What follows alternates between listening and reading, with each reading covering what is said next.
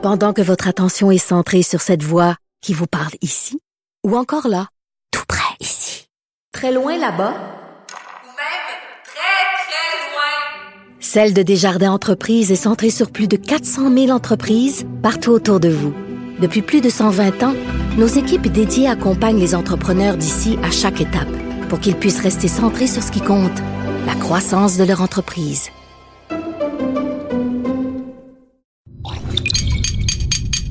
Cube Radio.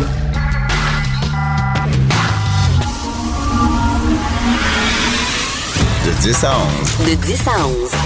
Richard Martineau. Politiquement incorrect. Cube Radio. Bon mercredi matin, merci d'écouter Politiquement Incorrect sur Cube Radio. Le personnel de Québec solidaire veut se syndiquer. Moi, je dis oui. Saut, saut, solidarité, mes frères. C'est terminé l'exploitation des travailleurs. J'espère que vous allez mettre votre employeur à sa place. Euh, moi, j'appuie le personnel de Québec solidaire pour avoir de meilleures conditions de travail. Puis si jamais ça fonctionne pas, s'ils veulent pas augmenter votre salaire, ben, coudon, faites la grève. Faites la grève, manifestez devant les locaux de votre employeur, devant Québec solidaire, avec des pancartes. Dites à Catherine Dorion que ça n'a pas de bon sens la façon dont son parti traite le petit, le petit travailleur, le petit ouvrier, le petit gagne-pain. Je suis avec vous. Le droit de grève est un droit important. Les travailleurs exploités ont le droit de s'organiser et j'espère que le petit personnel de Québec solidaire va pouvoir faire plier les genoux à son employeur qui finalement les traite mal. J'imagine qu'il y a de la frustration. Parce que si le personnel de Québec solidaire veut se syndiquer, si bien, tu te syndiques pas. Si ça va bien, si tu as des bons rapports avec tes patrons, si tu es bien payé, si tu trouves que ton patron n'a pas de raison de te syndiquer, alors si le personnel de Québec solidaire veut se syndiquer, c'est parce que ça fonctionne pas. Ils traitent mal leurs employés. Alors moi, je suis tout à fait avec eux autres. Je suis tout cœur avec vous. Si jamais vous manifestez devant Québec solidaire, chers employés euh, qui, qui veulent se syndiquer, moi, je vais être là, je vais vous donner des petits coups de klaxon. Je vais vous appuyer. Je vais parler de Dominique Champagne. Et là, non, pas nécessairement pour le bâcher. Pas nécessairement pour le bâcher. Parce que là, ce matin, j'allais parler de Dominique Champagne à LCN. Là, j'allais en parler, puis là, je reçois un SMS sur mon téléphone, et là, je regarde qui m'écrit un SMS. C'était Dominique Champagne lui-même. Il dit Ouais, tu t'apprêtes à casser du sucre sur mon dos. Euh, J'ai vu ça, là, tu vas comment. Attends, là, j'ai écrit à Dominique et je dis Écoute, fais-moi pas de procès d'intention. J'ai même pas parlé encore. J'ai même pas commencé à parler, puis déjà, tu me rentres dedans en disant Je vais. Ah. Dominique Champagne qui dit que le pétrole de l'Alberta, euh, ça menace l'humanité. Là, il a dit ce matin, là, il a dit ce matin qu'il était mal, il était mal cité. C'est le titre qu'on a mis dans le Journal de Montréal sur ce texte-là. Le pétrole de l'Alberta, selon Dominique Champagne, est une menace pour l'humanité. Il dit non, non, non. Il dit, j'étais, il dit, c'est un signe. Il dit, c'est un titre sensationnaliste. C'est absolument pas ce que j'ai dit. Ah, écoutez, ce qu'il a dit, là, je lis le texte devant moi, le texte de Charles Le Cavalier. Il dit, ce que je dis, c'est que euh, la prospérité des Albertains est fondée sur quelque chose qui est en train de compromettre les conditions même de la vie sur Terre. La prospérité des Albertains est fondée sur un produit qui compromet les conditions même de la vie sur Terre. Donc, bref, le pétrole albertain menace l'humanité. Je ne veux pas nécessairement défendre le journal parce que j'y travaille, mais c'est un résumé de, de- de sa pensée. Mais bref, cela dit, Dominique Champagne, je le démolir, veux pas le démolir, je veux pas le bâcher. Pourquoi? Parce que voici un homme qui a des croyances, voici un homme qui a des convictions et qui s'implique. Il s'implique. Puis je dire, moi, je trouve ça tout à fait honorable. Un citoyen qui a des convictions puis qui décide, parce qu'il pourrait se- s'asseoir sur son cul, il pourrait travailler, faire des mises en scène, tout ça, il décide de s'impliquer pour une cause qui lui tient à cœur. Bravo. Moi, je trouve que c'est fantastique. Ça n'en prend des gens comme ça. Est-ce que je peux poser des questions? Je me pose seulement des questions. Alors là, Dominique Champagne dit c'est écœurant, le pétrole à l'Alberta. Je veux seulement rappeler à Dominique Champagne et à ses amis que 53 du pétrole qu'on achète au Québec provient de l'Alberta. 53% c'est des chiffres. C'est une étude qui a été faite. Je vous ai parlé de cette étude- étude-là un peu plus tôt, une étude de l'Université de Montréal. 53% de l'essence achetée au Québec est achetée euh, en Alberta parce qu'on a encore besoin d'essence. C'est plate, je trippe pas sur l'essence, moi. Je trippe pas, je trouve pas ça fantastique, le pétrole. J'ai hâte du jour on en aura plus besoin du tout.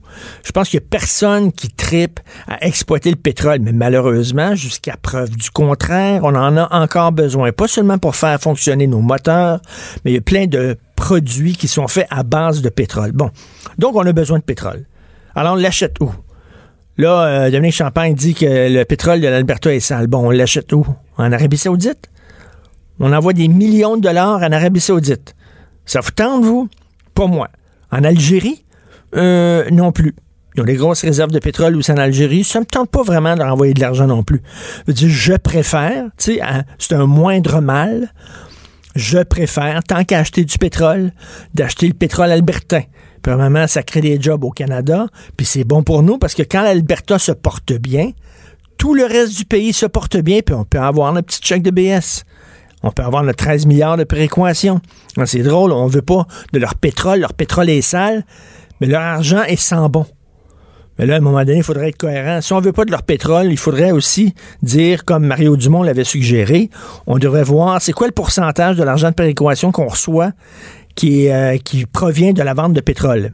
Puis on devrait refuser cet argent-là. Mettons, si on dit, bon, 13 milliards de péréquation, alors, il y a un milliard là-dessus qui provient directement du pétrole. Mais le Québec, qui ne veut pas du pétrole sale de l'Alberta, c'est ce que François Legault a dit, ben, devrait être cohérent en disant non seulement on ne veut pas votre pétrole sale, mais on ne veut pas votre argent sale qui provient de la vente de votre produit sale. Donc, euh, au lieu de nous donner 13 milliards, ben, donnez-nous 12 milliards de péréquation. Au lieu de nous donner 13 milliards, donnez-nous 10 milliards de péréquation. Ça, ça serait ça, ce serait chapeau. Ça serait non, non, non. On veut pas leur pétrole, mais ah ouais, la monnaie. Ah ouais, l'or vert, par exemple, l'or vert, ça nous intéresse. L'or noir nous intéresse pas, l'or vert. Donc, alors, on n'a pas le choix. Il faut acheter du pétrole. Moi, je préfère acheter du pétrole en Alberta que bon. Et les Albertains, actuellement, ça va pas très bien pour eux. Il, fut un temps où c'était une province extrêmement riche. Là, les Albertains, ça va pas bien. Il y a des gens qui tirent le diable par la queue. Donc, là, l'Alberta veut, ils sont pas rien du pétrole, ils veulent vendre leur pétrole aux États-Unis, mais les Américains en ont pas vraiment besoin de pétrole parce qu'eux autres, ils exploitent entre autres le gaz de schiste. Ils ont un gaz de schiste. Donc, euh, ils exploitent ça. Ils n'ont pas besoin vraiment du pétrole albertain. Alors là, l'Alberta dit, écoute, on veut vendre notre pétrole. Alors, la seule chose qu'on peut faire, c'est d'acheminer notre pétrole sur les côtes, soit au Pacifique, c'est-à-dire à Vancouver, côte du Pacifique, Vancouver, soit Atlantique, euh, euh, Terre-Neuve, Nouvelle-Écosse, euh, Nouvelle-Écosse et Nouveau-Brunswick, Québec. Et là, on va mettre ça sur des bateaux. Puis là, on va pouvoir vendre notre pétrole ailleurs, dans d'autres pays. Puis là, nous autres, on dit non. On veut rien savoir. On veut pas de votre pipeline. On veut pas que vous acheminiez le pétrole sur notre territoire. On veut pas de notre pipeline. Mais savez-vous ce que les Albertains sont en train de faire? Parce que les Albertains, ils vont vendre leur pétrole à l'étranger. Mais si on veut rien savoir de le pipeline, savez-vous ce qu'ils sont en train de faire? Ils sont en train de demander au gouvernement fédéral de leur acheter des trains, des wagons. Puis là, le pétrole albertain va passer sur notre territoire, mais pas dans des pipelines, va passer sur notre territoire, sur des voies ferrées, dans des trains. Ça vous intéresse-tu, ça? C'est toujours le moindre mal. sais. Je préfère le pétrole albertain qu'au pétrole de l'Arabie saoudite et je préfère, moins que le pétrole trans, trans, s'achemine par pipeline plutôt que par voie ferrée. Parce que le lac mégantique, on l'a tous en tête. Donc, euh, je sais pas, je pose des questions à Dominique Champagne. On fait quoi avec ça? Là? On fait quoi? C'est bien beau dire oui, on veut rien savoir du pétrole albertain, mais c'est pas si simple que ça. Mais cela dit, je, ne suis pas en train de démolir Dominique Champagne, il s'implique et parfait. Écoutez, je reviens sur le personnel de Québec solidaire. Quand j'ai lu ça ce matin, quand j'ai lu ça, que le personnel de Québec solidaire veut se syndiquer, on s'est dit, Hugo et moi, Hugo qui est recherchiste pour l'émission, on s'est dit, hey, ce serait le fun d'avoir l'opinion, la réaction de François Lambert, L'ami des syndicats, François, comment ça va? Écoute, quand tu me demandes mon opinion, moi, je suis toujours disponible. alors, écoute, je mais, Richard, c'est une joke. Écoute, j'ai vu ça passer tantôt, j'ai fait comme ça vient d'un site euh, mon premier réflexe, là, je pensais que ça venait d'un site satirique. Tu sais, comme Le Revoir ou euh, Pravda ou. Euh, oui. et, et, non, ça sort de TVA Nouvelles, ma source. que, c'est drôle. tu peux pas trouver ça plus drôle que ça. C'est l'ami du peuple. Le peuple, ceux qui défendent le peuple, Mais, mais, mais, je- mauvais employeurs. mais j'espère que j'espère que tu es comme moi et que tu appuies le personnel de Québec solidaire. Ça, fi- ça, ça fait l'exploitation du petit travailleur. Ça fait.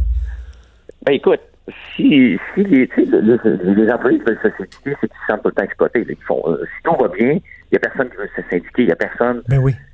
Qui va avoir ça si tu as des bonnes conditions de travail, si tu es respecté, que tu penses que tu as un salaire euh, mieux qu'ailleurs, tu ne pas te syndiquer. Donc, c'est toutes des conditions qui font que les gens, à un moment donné, veulent et pensent qu'ils vont avoir des conditions différentes. Mais là, écoute, c'est une blague de voir Québec solidaire, les amis du peuple, ceux qui parlent au peuple, ceux qui s'habillent comme le peuple, ben, ils sont des mauvais employeurs.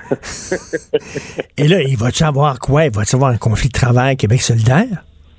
Imagine-toi s'ils faisaient la grève dans la prochaine élection. Mais tu sais, tu sais que les employés des syndicats, les gros syndicats, leurs employés sont syndiqués, mais leurs employés sont syndiqués. Ils peuvent pas être syndiqués par leur syndicat.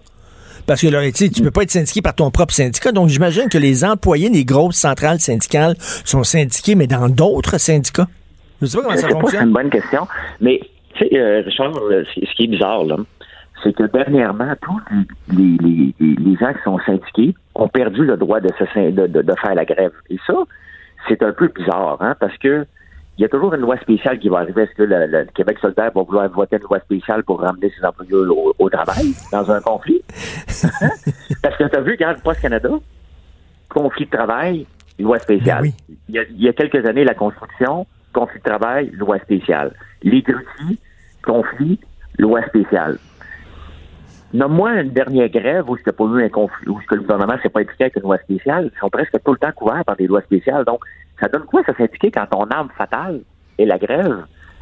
Tu peux pas l'utiliser. Hum, Effectivement. Puis là, écoute, on va en parler tantôt avec on a Régent Parent euh, après, après la pause. Là, tu as vu, il va y avoir une offensive de la CSN pour syndiquer les restaurants. Écoute, là, moi, si j'étais propriétaire de resto, que mes employés voulaient se syndiquer, je fermerais la place. Je fermerais la place avec la- le, Ah, peu, déjà. le peu de marge de profit qu'ils ont dans les restaurants. moi, j'en connais des gens qui travaillent dans les restos. Je suis souvent dans les restos. Là. Ils travaillent comme des fous, ces gens-là. Les propriétaires de restos travaillent comme des fous. Ils mettent leurs chemises, ils mettent toutes leurs économies. Euh, ils ont très, très peu de marge de profit. Puis là, écoute, là, tu vas avoir des employés qui sont syndiqués et qui veulent avoir un meilleur salaire. Écoute, tu fermes la place. Ouais, Ferme la ferme place. C'est c'est- c'est bien évident. Un, le syndicat vient aussi avec une augmentation potentielle de salaire. Il faut que tes conditions de travail, mais on s'entend dans une cuisine, là, tu t'arranges avec ce que tu as. Hein? Et t'as le plongeur, des fois, qui peut être le cuisinier, il manque de personnel criant. Ben oui. Ils travaillent des gens comme un fou, puis là, ils veulent se syndiquer. Tu sais, c'est- c'est- c'est- le- le- le- le- les syndicats, des fois, on dirait sont, dernièrement, sont hyper agressifs. C'est comme s'ils sont, tu sais, le, le champ du film, là. On dirait qu'ils s'attaquent partout en- en- parce qu'ils semblent qu'ils en perdent beaucoup. Euh, mais tu sais, ils s'attaquent aux mauvaises personnes. Ils s'attaquent à- au restaurant, tu vas pas là. Ils s'attaquent aux c'est- des, des restaurants, c'est des petits, petits business. Moi, je connais pas de propriétaires de resto, là, que les autres font la bamboula puis ont du fun pendant que leurs employés travaillent, euh, euh, puis qu'eux autres, ils, ah ouais, les millions, puis ils s'en vont à gauche, à droite. C'est des gens qui travaillent comme des malades mentaux. Ils travaillent Ben, regarde, l'autre jour, j'écoutais, euh, voyons, je, le, le propriétaire du stocké, là. Oui, euh, euh, voyons, en tout cas, lui, là. oui, oui, lui, là. Ben écoute, il était en entrevue l'autre jour, puis il disait encore comment il travaillait fort. Mais c'est fou. et qu'il fait ses légumes en conserve pour essayer d'économiser pour l'hiver. Pour, euh, quand même que ça coûte cher à les manger au toqué, ben, il fait quand même des réserves pour être capable d'offrir un produit de qualité qui coûte pas trop cher aux clients. Il travaille d'arrache-pied. Bref, euh, le- le- les syndicats n'ont pas d'affaires dans les restaurants. Moment donné, il faut donner, faut donner un break Tenez un break, sinon il n'y a personne qui va ouvrir un restaurant. Ils vont dire, regarde, je suis déjà pris à la gorge au bout. Là, si en plus, là, je demande des gens qui veulent pas travailler le week-end, ils veulent pas travailler le, le soir, ils veulent avoir une augmentation de salaire, tu dis, regarde, m'a fermé à la place. là. Ça vient de Eh oui. finir. Merci beaucoup, François. Merci. Hey, Merci j'ai- d'avoir pris le 30 temps. Hein? J'ai-tu 30 secondes? Oui, ah ouais donc. J'ai une anecdote. Hier, j'étais allé tourner une émission et qui qui était à l'émission juste avant moi? Catherine Dorion qui est venue me voir pour me changer. C'est vrai? Est-ce que c'était Ben oui. bien? C'était-tu correct? Ben, écoute, euh, m'a dit, comme les gens me disent, là, ben, quand tu parles de François Lambert, il y a de l'allure. Ben, à l'allure, quand on lui parle dans une caméra. Eh, mon Dieu, ça, c'est. écoute, il faut faire un devine qui vient souper à la maison avec François Lambert et Catherine Dorion. Écoute, là. écoute, j'ai parlé juste trois, quatre minutes, mais je l'ai trouvé particulièrement sympathique. Ben, pourquoi tu fais des niaiseries? Ben, elle m'a répondu, il faut qu'on parle de nous. Ben, j'ai dit, c'est ça, mais tu parles, on parle trop de toi. Elle a dit ça. Elle a dit carrément. Elle est cynique. Donc, c'est elle qui écrit, là, en disant les chroniqueurs, écrivent n'importe quoi pour des clics, là. Ils écrivent n'importe quoi. Oui. Ben, c'est ça. C'est ce qu'elle fait, elle. Elle dit finalement n'importe quoi pour des clics. Ben oui. Bon, ben, coudon. Bon, Non. on parlera plus des autres. D'abord, je tomberai pas dans le piège. J'écris encore sur elle le matin. C'est fini. Ben oui, mais c'est divertissant, là, Richard. C'est c'est- c'est du divertissement qu'ils font. Fait qu'on en, on en parle. Merci, François. Salut. Martineau, franchement, même avec les cheveux gris, il reste un animateur très coloré. De 10 à 11. Politiquement incorrect. Cube Radio. Régent Parent pose une excellente question dans sa chronique aujourd'hui euh, euh, du Journal de Montréal. Pour qui la loyauté? Euh, il y a une enseignante euh, euh, qui a rendu public les conditions déplorables dans lesquelles elle exerçait sa profession. Elle dit, ça n'a pas de bon sens, les conditions dans lesquelles on travaille. Ça n'a pas de sens. Ça, sa commission scolaire veut la congédier en disant, écoute, tu as un devoir de loyauté. Effectivement, quand tu signes, tu rentres, tu signes un contrat, tu as un devoir de loyauté. T'es pas censé me tout ce qui se passe là, sur la place publique. Là. Tu vas voir ton boss, tu vas voir tes patrons, tu discutes avec eux, mais t'es pas censé alerter tout le monde. Donc, ils ont dit, tu as un devoir de, de loyauté, on va te sacrer dehors. Et là, Régent Parent dit, attends une minute, là. Quand t'es professeur ou fonctionnaire ou n'importe quoi, ta loyauté est vis-à-vis qui? Es-tu vis-à-vis ton employeur ou est vis-à-vis euh, la population que tu es censé desservir? Une sacrée bonne question. Il est avec nous. Salut, Régent. Bonjour Richard. Salut, c'est une, c'est une très bonne question. Euh, en même temps, bon, euh, tu sais, on, on a tous une loyauté envers notre notre employeur. J'imagine, euh, moi ici, euh, si je commence à me mérer contre mes boss, puis tu sais, ils vont dire, écoute, euh, viens nous parler dans mon bureau, puis on va régler ça entre nous, tu commence pas à, oui, si t'es pas content, si tu trouves ça épouvantable, ben sac ton camp, va travailler ailleurs, etc. Mais toi, tu dis, ils ont un, le devoir de loyauté. Le devoir de loyauté envers les citoyens est plus important que le devoir de loyauté envers leur, leur employeur. C'est ce que tu dis. Ben, j'ai un petit, j'ai un petit penchant plus de, de, de, de cette première loyauté, consciemment, disons, en même temps, un peu, euh, comme tu le mentionnes, Richard, pas sûr que si on avait des lettres ouvertes tous les jours euh, dans les médias euh, de fonctionnaires, d'enseignants, d'infirmières pour dire comment c'est euh, terrible dans, dans, dans tel hôpital ou dans telle école ou euh, euh, nécessairement qu'on ferait avancer euh, finalement la qualité des services. Moi, je pense que l'enseignante, à ce moment-là, elle avait une très grande exaspération. C'est Oui. ressorti à travers la lettre, tout ça. Euh, je pense que ça doit être organisé, la parole. Tu sais, c'est pas euh, euh, un cactage de basse-cour, là, puis euh, chacun il, va de ses élans, mais en même temps, je veux dire, il reste que quand c'est un travailleur du secteur public, pour n'avoir été un, euh, t'es citoyen en même temps, euh, t'es redevable à celles et ceux que tu sers. C'est, et tu tu peux pas demeurer muet quand tu sais pertinemment que tu n'es pas en train de rendre service aux citoyens. Euh, bon, il y a peut-être des façons de pouvoir le dire, des façons de pouvoir euh, l'argumenter, mais c'est pas vrai que, puis surtout dans le contexte, moi, c'est, vraiment assez récent, ça, toute cette dynamique-là, puis pour être encore très en relation avec le milieu, à quel point là, on se sert facilement du prétexte, du lien de confiance pour faire fermer euh, la bouche aux gens, puis euh, essayer de, de, de, de, de- de maintenir une espèce d'omerta dans le milieu. Parce qu'on a besoin de lanceurs d'alerte, c'est, la mode depuis quelques années. On a besoin de gens qui nous disent, regardez, là, ça se passe, ça va pas, ça va pas bien dans les hôpitaux. Là. Regardez ce qu'on nous, ce qu'on nous oblige de faire avec le peu de moyens, etc. On a besoin de gens qui nous, qui nous disent, euh, que, bon, il y a quelque chose qui va, qui va pas bien. En même temps, toi, Régent, tu as déjà été, t'as déjà dirigé une centrale syndicale. Oui. Si, mettons, là, un employé de ta centrale que tu dirigeais commençait à me mérer à gauche puis à droite, puis tout ça, là, je pense que tu aurais dit, hey, tu as un devoir de loyauté envers ta centrale, mon gars, là. Ben, je pense que tu l'as introduit en partant, Richard, quand tu dis, à quelque part, avant de sortir sur la place publique ou avant de crier au loup, un minimum, c'est dans une relation saine entre l'employé et l'employeur. Et euh, puis moi, c'est ce que j'ai essayé de mettre en, exergue dans, dans, ma chronique de ce jour. C'est euh, parce que le, ministre euh, Robert dit on va libérer la parole. C'est là je trouve d'ailleurs qu'ils ont, ont, tendance, eux autres, à avoir la parole facile puis à essayer de répondre tant bien que mal à tout ce qui peut être soulevé. Mais libérer la parole, ben, la première parole, c'est de pouvoir être en relation de confiance mm. avec son employeur, d'être capable d'exprimer des problèmes et d'être entendu.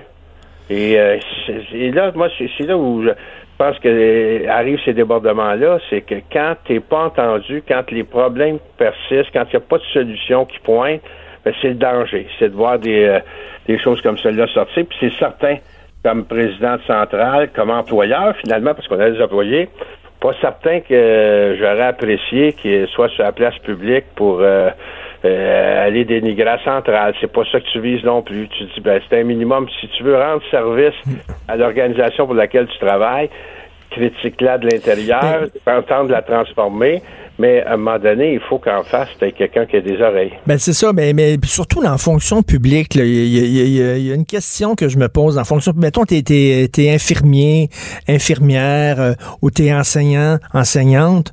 C'est qui ton boss? C'est-tu, mettons, dans, le cas d'un enseignant, là, son boss, c'est-tu la commission scolaire ou son boss, c'est le citoyen?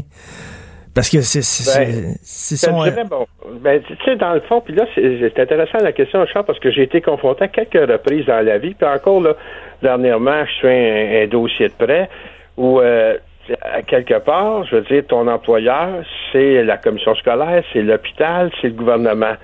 Mais en même temps, quand on te demande de faire un geste qui va à l'encontre soit de, de, de, d'un code d'éthique, euh, soit qui euh, est inefficace ou qui peut même être euh, nuisible, que ce soit dans un hôpital, que ce soit dans, dans l'école. Mais tu sais, à quelque part, ta loyauté, elle va être à celui que tu sers. Tu ne feras pas exprès poser un geste qui pourrait mettre en santé la danger qui pourrait mettre en danger la patiente que tu sers, que tu poseras pas un geste qui fait en sorte que finalement tu es en train de nuire à la réussite éducative d'un enfant. Bon, le principe veut en droit de, du travail, t'obéis et tu grieffes.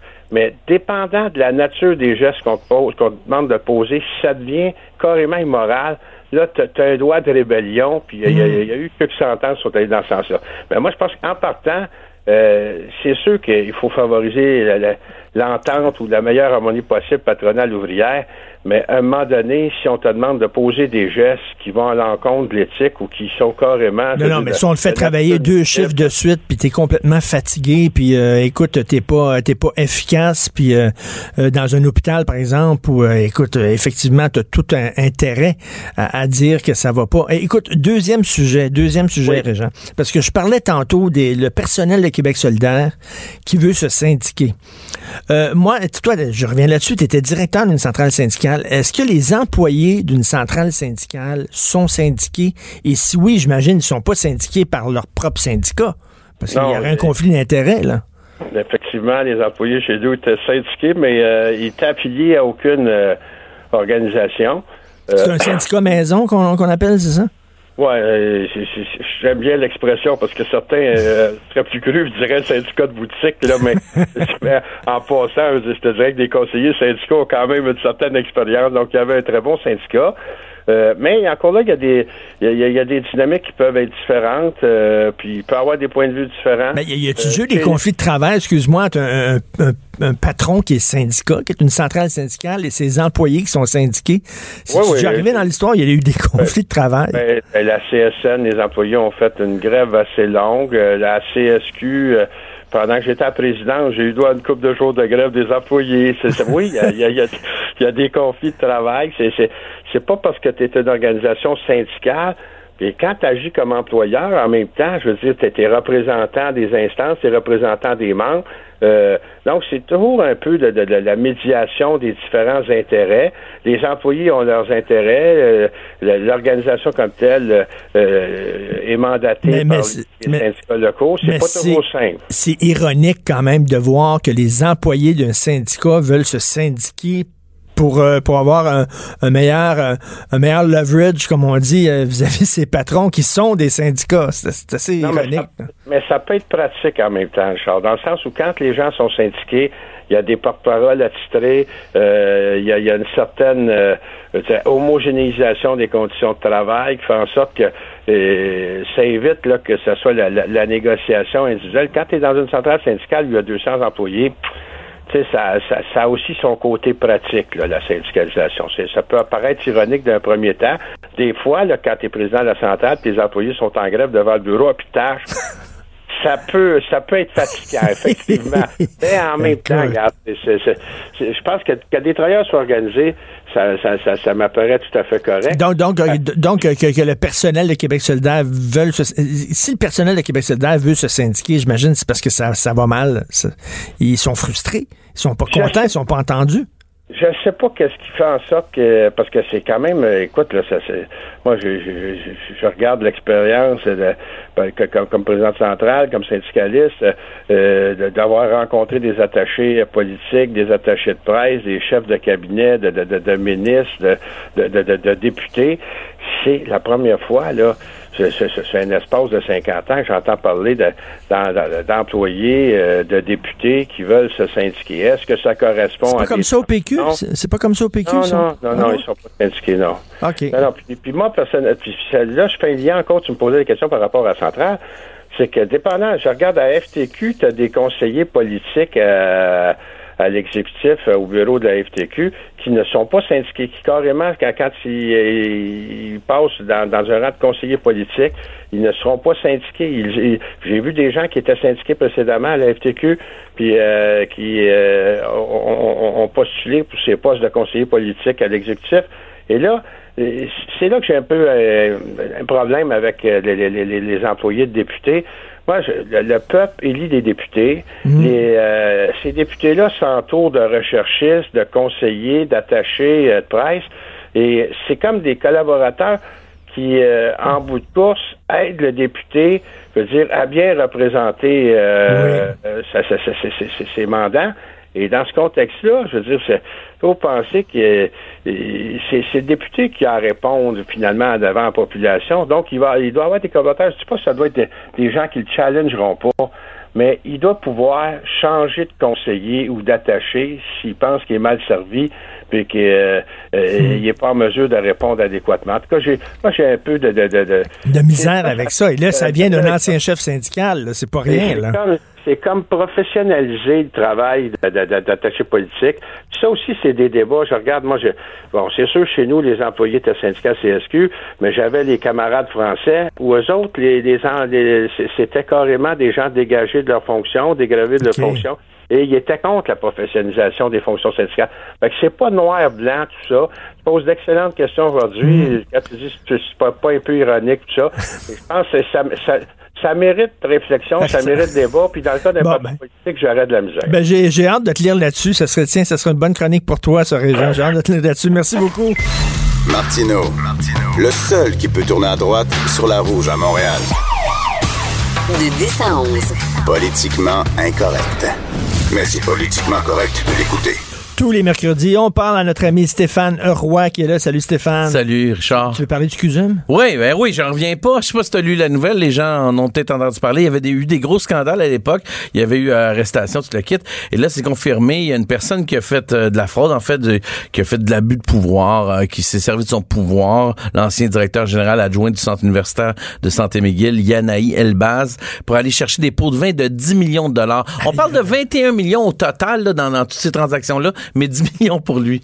10 millions! C'est- la plus grosse histoire de corruption au pays. Oui, c'est important de, de le souligner puis de- de- d'en reparler parce que c'est énorme. Et que- combien il va avoir de mois de prison? 39 mois de prison, donc à peu près 3 ans. Alors des fois, je me demande 10 millions, 3 ans de prison, ça vaut-tu la peine? Toi, Richard, le ferais-tu pour 10 millions? 39 mois de Hey, c'est prison. une sacrée bonne question. Laurent ça. Paquin a fait ce gag-là, il se dit-tu moi ou euh, ça vaut la peine? Le ferais-tu, toi? le ferais-tu, toi? Ah, Trois ans, 10 millions. Mais là, c'est parce que là, il... Pendant 3 ans, tu fais rien, mais après ça, t'as le party, tu sais? Non, mais il n'y aura pas son argent. là. Il faut qu'il rembourse, là, j'imagine. Non. il a été accusé jusqu'à date de rien. Il n'y a, pas rien à débourser. Et pourtant, il y a des avoirs de 6 millions de dollars, le gars. Et pourtant, il a- il- en ce moment, il ne débourse rien. Mais ça va peut-être aller aussi, euh, OK. parce que ça va peut-être aller en, en cours euh, après, là, tu sais. Et il va peut-être avoir des, de l'argent qui va sortir de ça. Mais l'affaire qui m'a fait le plus halluciner dans cette histoire-là, c'est avec CNC Lavalin, tu sais, qui est un oui. québécois. Puis, qui avait vers- eux autres avaient versé 22,5 millions à Porter, qui est mort, l'ami de, on se souvient de qui, de Couillance le kit, qui est mort euh, finalement. Et donc, ils ont versé 22 22,5 milliards. Mais là, dans les poursuites contre le gars, il y a SNC Lavalin qui réclame 33 millions au gars. Mais là, je comprends pas, moi, comment tu peux poursuivre le gars avec qui t'as fait affaire pour arnaquer les Québécois. Ça me fait capoter. Oui, mais lui, peut-être, attends, mais je me fais l'avocat du diable. C'est une bonne question. Mais tu sais, t'es- le pot de Pierre Duham. C'est Pierre Duham qui était le grand patron de SNC-Lavalin. Lui, il était comme obligé là, de verser un. Tu sais, c'est- c'est- il était obligé Ouais, de mais verser. il peut euh, dénoncer.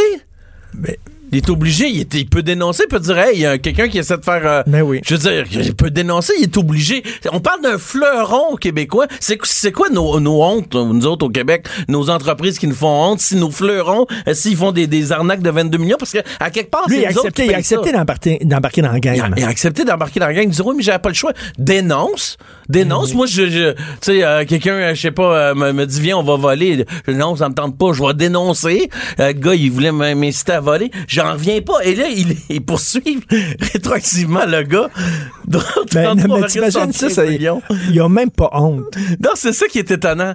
Parce que en finance, c'est des beaux crimes. Ça, c'est des crimes à col blanc, c'est des crimes clean. C'est, c'est, c'est beau, tu sais.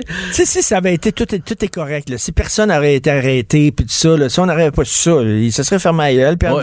Puis euh, tout aurait été correct. Il a eu son contrat, euh, il a fait de l'argent avec ça, puis ça. Là, c'est parce que l'autre a été arrêté, tout ça est sorti, fait que il dit, oh, c'est vrai, tu m'as obligé à payer un pot de vin, fait que euh, je veux que tu me rembourses. Ouais, mais t'es embarqué dans Combine, mec. T'es encore embarqué dans Combine. tu peux dénoncer. Il y a des téléphones. Tu connais sûrement du monde au gouvernement. Visiblement, oui. Donc, appelle-les, je sais pas. Et l'affaire, ça m'amène à une dernière question sur ce sujet-là. C'est qu'est-ce qui se passe avec l'UPAC?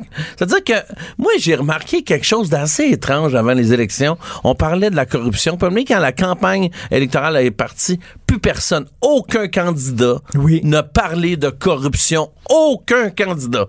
Je me suis dit, est-ce qu'ils ont fait une entente? Si oui, en ce moment, qu'est-ce qui se passe avec l'UPAC? Qu'est-ce qui se passe avec toutes les, les accusations? Ils ont fait, ils ont quand même, que- ils ont quand même fouillé chez des, des, des députés, des premiers ministres, des, des mythes. Ils ont fait, ils ont fait des perquisitions, là. Il s'est passé plein d'affaires. Qu'est-ce qui se passe? Ils sont en train de, de se dire, les Québécois se souviennent de rien, comme leur fameux slogan oui. sur nos, euh, nos licences, je me souviens plus. Alors, on, on- ils se disent, ils se souviendront plus. C'est comme, qu'est-ce c'est comme si c'est réglé. C'est, il y, y a- il y a plus de corruption au Non, Québec. Ça est réglé. existe plus. D'un coup, il y en a plus. Il y a une commission d'enquête. Fait que je suis content quand je revois des histoires de même, puis je me dis, rappelons-nous que ça existe, la corruption, et c'est facile.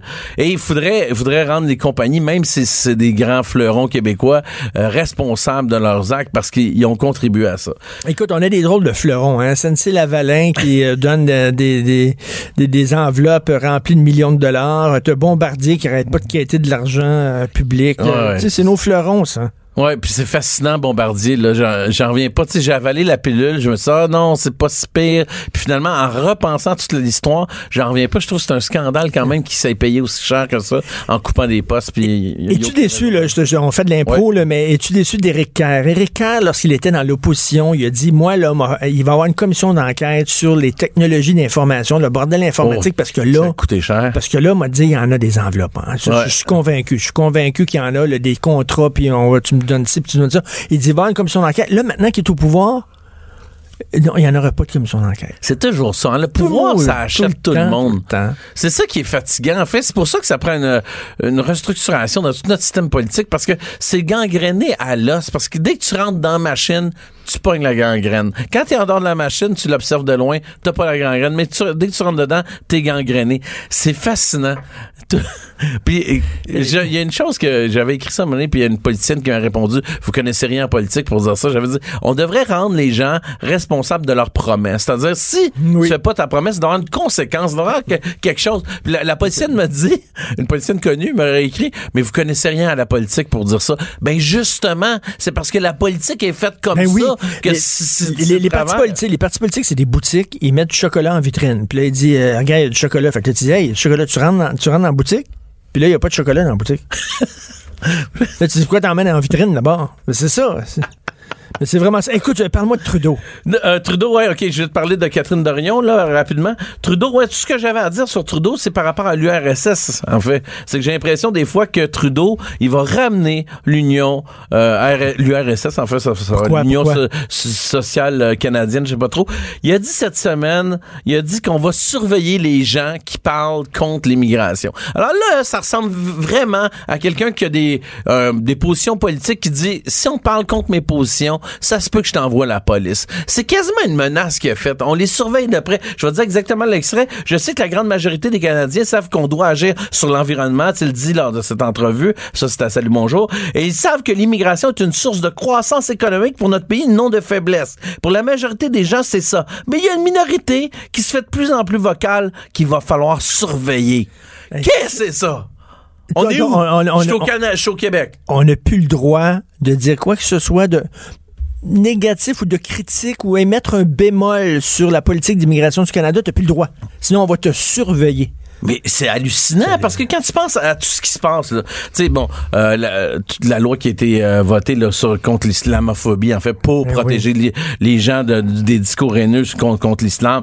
Euh, maintenant, maintenant l'immigration. Quand on pense à ce qui s'est passé avec Slav, à- avec Canada, qui est en ce moment un succès à Paris, hein. Tu sais, Canada Eux de autres, Robert eux- Lepage. eux autres ont le droit de le voir. Ouais, fait qu'il y a, par ça, il y a eu cinq rappels euh, en fin de semaine sur scène de la troupe ovationnée de Robert Lepage. Écoute, les gens Et du- sortaient en pleurant, ça a l'air c'est super émouvant. Super émouvant. Mais nous autres, on n'a même pas eu la chance Mais de non, le on censure, on censure. On est rendu, tu sais, même euh, le- dire que, que t'es un gars, une fille, c'est quasiment censuré. Là, on peut plus euh, l'appropriation euh, des, des sexes, ça. Tu sais, on est-tu binaire, non binaire? Euh, Je sais pas qu'est-ce qui se passe. Il y a même de l'âgisme. Ça, c'est nouveau. Là. Cette semaine, j'ai entendu un, un politicien là, libéraux qui, qui quittait et disait il faut que ce soit des jeunes qui prennent la relève, des jeunes de 30-40 ans. Et on est d'accord, la jeunesse, oui, mais c'est quoi l'affaire contre l'âgisme? Tout le, tout le monde passé 45 ans vaut plus rien.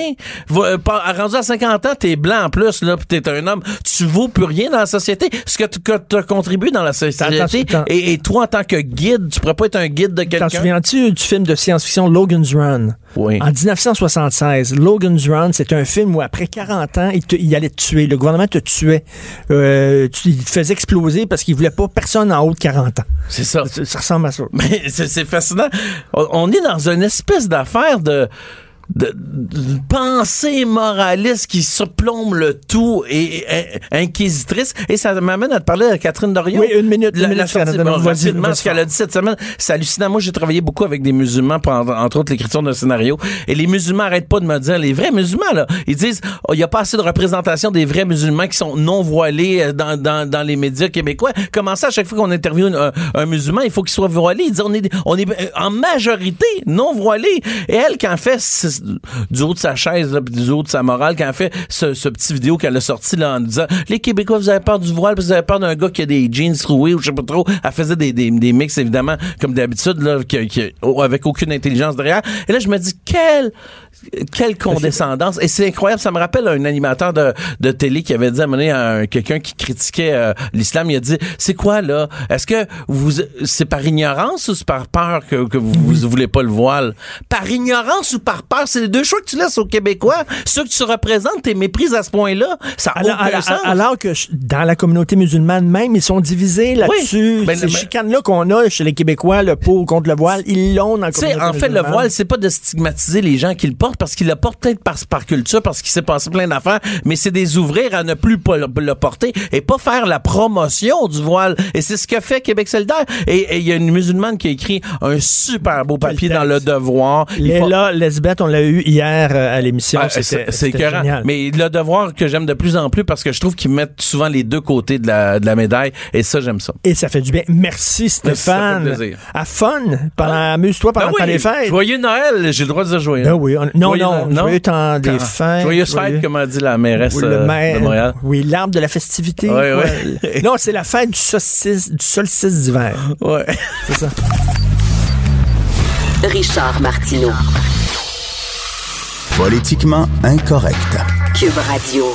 Alors récemment, Madame Christiane Germain, la connaissez-vous, Christiane Germain? C'est elle qui est à la tête du groupe Germain, un groupe qui a des hôtels un peu partout, à Toronto, ici, à Ottawa, etc. D'ailleurs, l'hôtel Germain à Québec est mon hôtel préféré au Québec. C'est un superbe hôtel, l'hôtel Germain. Bref, Madame Germain, qui est une femme d'affaires que j'aime beaucoup, euh, et que je respecte, elle a dit, écoute, là, on n'est plus, on n'est plus euh, compétitif contre Airbnb. Ça n'a pas de bon sens. Il y a de plus en plus de gens qui vont dans des Airbnb, ils vont plus à l'hôtel. Euh, on devrait taxer les géants du web. On devrait les taxer. Et là, on a dit non, finalement, on le fera pas. Le gouvernement a dit non, non, on veut pas aller là. Et là, notre prochain invité, Frédéric Gonzalo, qui est conférencier, qui est blogueur, qui est consultant, qui est un spécialiste en marketing, a écrit euh, un texte très intéressant en disant qu'est-ce qu'on attend pour taxer Airbnb, Netflix et Facebook. Il écrit ça sur sa page web on l'a avec nous. Bonjour, M. Gonzalo.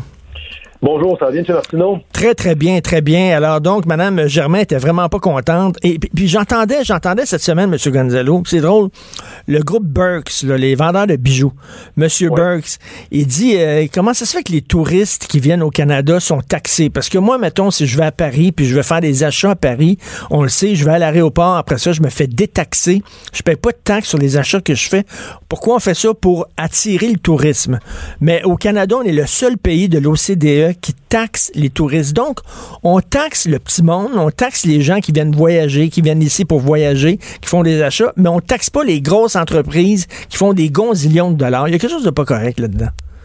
Oui, non, absolument. D'ailleurs, le problème dont vous parlez, on l'a déjà eu au Canada hein, il y a quelques années, mais je pense que ça a été discontinué parce que je pense que ça coûtait plus cher à, le gérer que, ce qu'on en tirait comme bénéfice. Mais effectivement, il on, dirait qu'on se ferme les yeux euh, consciemment sur euh, un pactole assez incroyable. Et, justement, c'est et, c'est ça un peu le, pourquoi de mon texte, c'est qu'on parle d'une taxe Netflix, on parle de et, c'est comme si c'était une nouvelle taxe, c'est comme si c'était c'est pas ça du tout. Ce qu'on dit, c'est il y a la TPS et la TVQ qu'on applique à toutes les entreprises canadiennes, québécoises qui sont actives sur le web.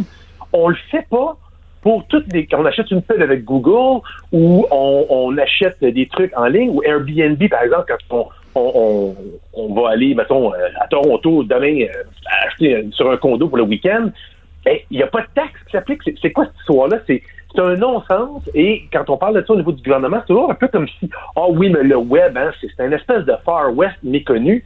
C'est complètement, on est les seuls, dans le fond. La plupart des autres pays d'Europe euh, prennent ce virage-là, les États-Unis puis ici, on est les dindons de la farce. Mais là, les consommateurs, par contre, diraient justement, on est tellement taxés et imposés, on est pris à la gorge. Si on si on taxe pas Airbnb, si on taxe pas Netflix, puis ben tant mieux. Ils vont dire tant mieux, on paye déjà suffisamment. Moi, je suis content d'avoir mon abonnement Netflix puis pas payer de taxes. C'est ça qu'ils vont dire. Oui, mais justement, c'est un peu un, faux argument parce que c'est pas une nouvelle taxe. Dans le fond, en ce moment, ils ont un passe-droit. C'est ça qu'il faut se dire. C'est pas que, oui, en tant que consommateur, t'es mort de rire parce qu'il y a un passe-droit avec ben oui. ans, mais dans le domaine touristique, il faut bien, faut bien comprendre que le tourisme, c'est la troisième industrie euh, en, en, exportation au Canada. Ça, ça génère, c'est presque 2,5 du, du, PIB. Euh, c'est une grosse industrie. Il y a un emploi sur dix là, qui, qui, qui dépend du tourisme. Donc, c'est beaucoup, c'est de l'argent net c'est l'Américain qui débarque, c'est le Français qui débarque. Donc, lui, quand il débarque, mettons, pour une semaine à Montréal, puis il va chez Airbnb, on on, prend pas la TPS à TVQ, donc c'est même pas le consommateur québécois qui est heureux. Là-dessus, c'est le consommateur qui vient de France ou de la Chine qui débarque ici, s'il s'en va aux États-Unis ou en Europe, il en paye une taxe, il en paye la VAT en Europe, mais il en paye pas la TPS à TVQ qui est ici. donc, c'est là où je dis, il y, a comme une iniquité pourquoi on le taxe pas? Ben oui, parce que, parce que ce qu'ici nous dit, c'est un peu un mensonge. Ils nous laissent sous-entendre que c'est bien, bien, bien compliqué de taxer ces entreprises-là, étant donné que c'est des entreprises euh, transnationales, qui, c'est sur Internet, ils ont pas, c'est des entreprises qui sont pas basées vraiment dans un pays. Donc, c'est très, c'est pas vrai. Les autres pays réussissent à les taxer. Ben, tout à fait. Regardez, c'est le même argument quand Uber a débarqué. Hein, il y a eu la levée de bouclier. Ah, qu'est-ce qu'on fait? Ben, ça n'a pas pris longtemps qu'aujourd'hui, prenez Uber, là puis vous allez voir sur votre facture que vous recevez à euh, votre adresse courriel qu'il y a la TPS et la TVQ. Même Airbnb, on dit, ah, c'est compliqué. Ben, il y a une taxe d'hébergement qu'on applique depuis l'année passée au Québec de 3,5% à l'échelle de la province, partout quand on va dans un hôtel ou un, gîte. Ben, sur Airbnb, en ce moment, on la met la taxe. Donc, il n'y a aucune raison. D'ailleurs, le gouvernement euh, libéral, le, précédent, au niveau euh, provincial, a décidé de dire, regarde, on va mettre, on va changer la TVQ dorénavant pour Netflix, Spotify, Google, Apple Music. Et là, à partir du 1er janvier, ça va se faire. mais au niveau fédéral, on ne suit pas. Alors, il va arriver une situation assez euh, ironique, c'est qu'à partir du 1er janvier, la, TP, la TDQ va être, euh, on, va, on va prélever la TDQ pour ces services-là, mais comme c'est Revenu Québec qui également prélève la, TPS, ben, ils vont se retrouver également prélever la TPS. Et là, qu'est-ce qu'ils vont faire avec ce montant-là? Et ça, d'ailleurs, il y avait un article dans le journal de Montréal, je crois, il y a une semaine ou deux, qui disait, ouais, ça va générer une situation un peu bizarre parce que là, on va se retrouver avec, à partir de janvier, le Revenu Québec va recueillir la, la- TVQ et là, la TPS, ils vont l'aller au gouvernement. Qu'est-ce qu'ils vont faire le gouvernement avec ça? Je suis sûr qu'ils vont, vont pas le refuser, ils vont le prendre. Donc, on va se, on va se retrouver où, de facto, cet argent-là va être recueilli. Donc, tu sais, à un moment donné, c'est, faut pas, il y a des Puis- moyens de le faire, c'est juste qu'on se donne pas, on dirait qu'on n'a pas la volonté. Il y, a une, il y a une iniquité, c'est-à-dire là, mais Vidéotron qui ont comme euh, bon le club illico qui est comme, comme un Oui. genre de mini Netflix. euh, Les autres ils disent attends une minute, là, nous autres on doit payer les deux taxes parce que comme vous l'avez dit, c'est pas une nouvelle taxe, c'est pas la taxe. Netflix, c'est la taxe ordinaire qui s'applique à tout le monde. Comment ça nous autres on doit la payer? Puis eux autres ont pas ils ont pas d'affaire à la payer. À un moment donné, c'est comme si je je faisais une course avec vous, vous vous êtes sur la drogue, euh, moi je suis pas la drogue. À un moment donné, euh, c'est pas égal. Ben, c'est exactement ça. C'est pour ça que ça me fait. euh, C'est un- peu mon, coup de gueule quand j'ai écrit l'article. C'est que, tu même quand Christiane Germain est sortie pour faire sa, déclaration, elle, le disait clairement. Bon, le titre, c'était Airbnb, un hôtelier qui en a marre d'Airbnb. Alors que dans les faits, quand tu écoutais l'entrevue, ce qu'elle disait, c'est elle comprend qu'Airbnb, c'est un modèle aujourd'hui qui, s'en va pas. Tu sais, les gens, c'est une, manière différente de voyager. Ben oui. Tu veux avoir un condo pour une semaine, c'est pas la même affaire qu'une chambre d'hôtel. Ce contre quoi elle en a, et ce contre quoi les, ge- les gens de l'industrie hôtelière et touristique en ont, c'est justement cet aspect de concurrence déloyale. On change de TPS, on change de TVQ quand tu vas dans un hôtel à Montréal, mais pourquoi tu ne l'aurais pas sur ton gîte qui était loué sur Airbnb? C'est juste ça qu'on dit. Alors, c'est pas une question Ouais. de nouvelle taxe, c'est une question d'é- d'équité. Tout à fait. tout le monde, on- on- après ça, on va faire compétition. Là. Si tu t'apprêtes à payer 200 pièces pour une chambre d'hôtel versus 200 pièces pour un condo, ben il y aura les taxes qui s'appliquent parfait. Ben là, vas-y en fonction Et- de ce que tu préfères. Et Frédéric, au-delà de la taxe, là, je parle plus de la taxe, l'ubérisation qu'on dit, là, c'est, c'est l'avenir, ça, ça va être l'avenir. Écoute, euh, récemment, il y a deux ans, j'ai fait affaire avec une agence de voyage, OK? Ils m'ont envoyé dans un endroit, là, c'était tellement, c'était, c'était merdique, c'était vraiment n'importe quoi, ça correspondait absolument pas à mes besoins. Visiblement, l'agent de voyage ne connaissait pas cet endroit-là, m'a envoyé là. Euh, on était vraiment furieux. À cette heure, je, je pense pas pour un agent de voyage, je vais sur Expedia, je, vais, je fais mes affaires moi-même. Les agences de voyage, ça va tomber à un moment donné, comme les clubs vidéo ont tombé, comme euh, les, les hôtels aussi vont avoir de la misère parce qu'il va y avoir de plus en plus d'Airbnb, puis les taxis euh. Uber, ça s'en ira pas. pas jusque-là. C'est-à-dire Oui. que c'est Uber, une libérisation, effectivement, va venir. euh, c'est une disruption du système. Mais tu sais, on disait que la télé allait tuer la radio, puis après ça, le web allait tuer la télé. Oui. Non, cha- chaque, y a- y a- chacun. Quand tu réussis à, à donner une valeur ajoutée, ben, tu, tu vas trouver. Et il y a des agents de voyage qui persistent à aujourd'hui. Pourquoi? Parce qu'ils ont un rôle et ils- font du conseil de qualité. Ceux qui ne le faisaient pas, comme ceux que vous avez mentionnés, c'est clair Mais ils ça peuvent va- plus, ils peuvent plus s'asseoir sur leur cul, par exemple, là, parce qu'il y a de la Ça, compétition, puis là, là.